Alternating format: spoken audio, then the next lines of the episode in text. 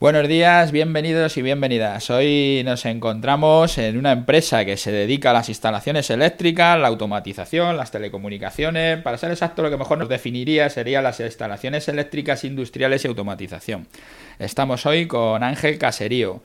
realmente nosotros nos dedicamos principalmente a la automatización industrial, instalaciones eléctricas. Nuestro objetivo es poder que Ángel, Ángel Caserío, que es aquí el gerente en Sensur, sea, pueda explicarnos todo este tema de las instalaciones eléctricas, sobre todo esas instalaciones eléctricas industriales, los cuadros eléctricos industriales, que cuando empiezas con un negocio tanto te cuesta saber, pero también hacia particulares y cualquiera que tenga una duda para que nos cuente toda esta problemática sobre, sobre la electricidad. Vamos a empezar por este tema, que creo es el que más interés tiene ahora para la gente, que es el tema de la iluminación LED y el tema de la, del ahorro energético.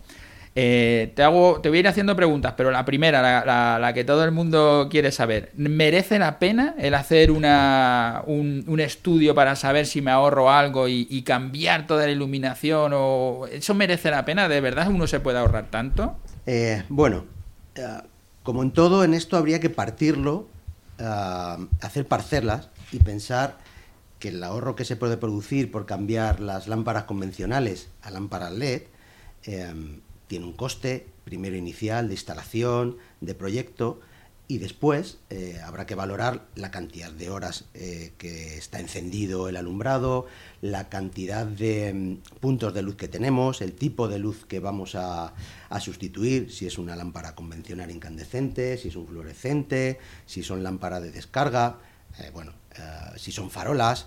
Habría que primero analizarlo. Para eso lo que hacemos es intentar eh, contactar, que el cliente contacte con nosotros, que nos cuente eh, su, eh, su, problema o lo que tiene en sus oficinas o en sus fábricas y analizar todo este tipo de cosas.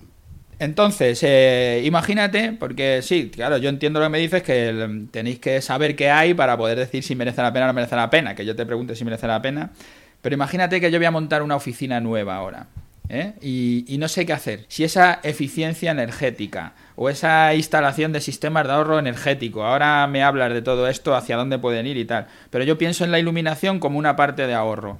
Y, yo voy a montar una oficina nueva. ¿Cuáles son los pasos? ¿Qué tendríamos que hacer? Bueno, podría contarte por teléfono directamente. ¿Te interesa montar LED? Sí. Si es nueva la instalación, por supuesto. Y si es vieja, eh, lo que hemos hablado, se estudia y se ve si el ahorro que la inversión de dinero se va a amortizar pronto. Pero nueva, por supuesto, sí, LED. O sea, cuando es vieja no siempre se ahorra, no siempre tiene por qué ser un ahorro, pero normalmente, o, ¿cómo valoras eh, a, partir de qué metros cuadrados o en qué situación te parece que ya sería, hay que planteárselo, porque seguramente ahí ya te va a ser, vas a tener un ahorro? Sí, en cuanto que un cliente nos plantea que tiene muchos puntos de luz, mm, sobre todo de mucha potencia, si hablamos de naves, pues proyectores, eh, en cuanto que hay un proyector con 400, eh, 500 vatios, hoy el ahorro es muy importante porque el, ahorro es de dos tercios, con lo cual directamente la amortización es a muy corto plazo e interesante.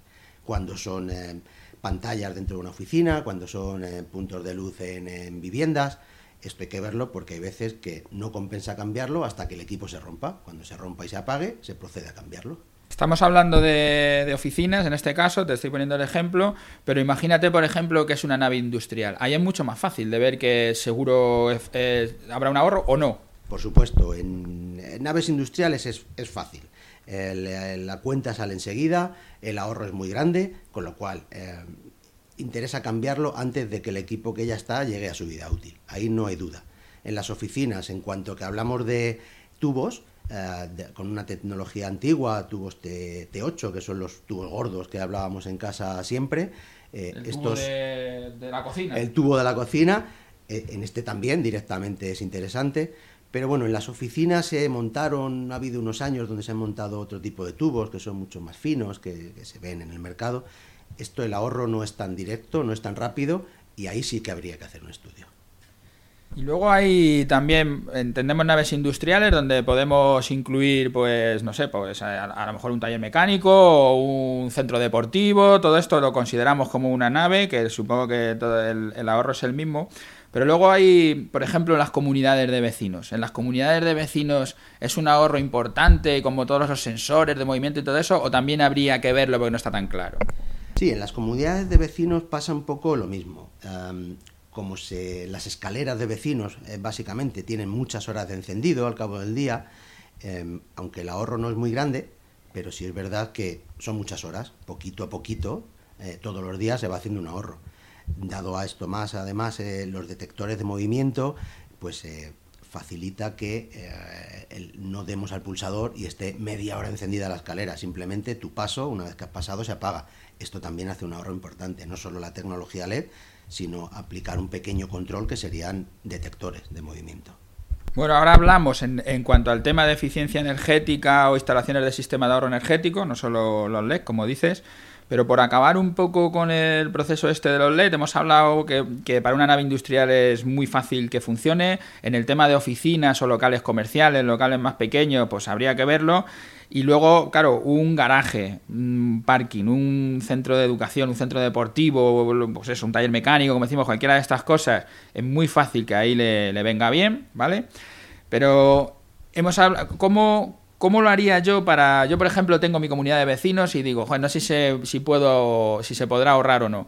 Yo me puedo poner en contacto contigo y vendrías y me haríais un informe y eso sería gratis. Yo lo podría pasar a entrar a la comunidad de vecinos para ver si me puedo ahorrar. ¿O cómo, cómo actuáis en el caso de que alguien quiera ahorrar? De dos formas, principalmente. Cuando mm, un posible cliente nos llama y nos plantea que tiene que quiere hacer esto o que le aconsejemos sobre algo de esto, pues lo que solemos hacer es ponernos en contacto con él, eh, hacemos una visita, vemos eh, su comunidad o vemos su oficina, lo que sea necesario, y lo que hacemos, eh, esto gratuito, es pues eh, darle una valoración económica de lo que haría o, ganaría de lo que ganaría cambiando todo, una valoración económica primero aproximada, porque lo que queremos es que él vea que bueno, que tiene posibilidad de hacerlo y lo que ahorraría al cabo del año haciendo este, esta inversión cabo del año o al cabo de dos años, le diríamos el tiempo que tiene de amortización de esa inversión que van a hacer los vecinos o que van a hacer en la propiedad que corresponda.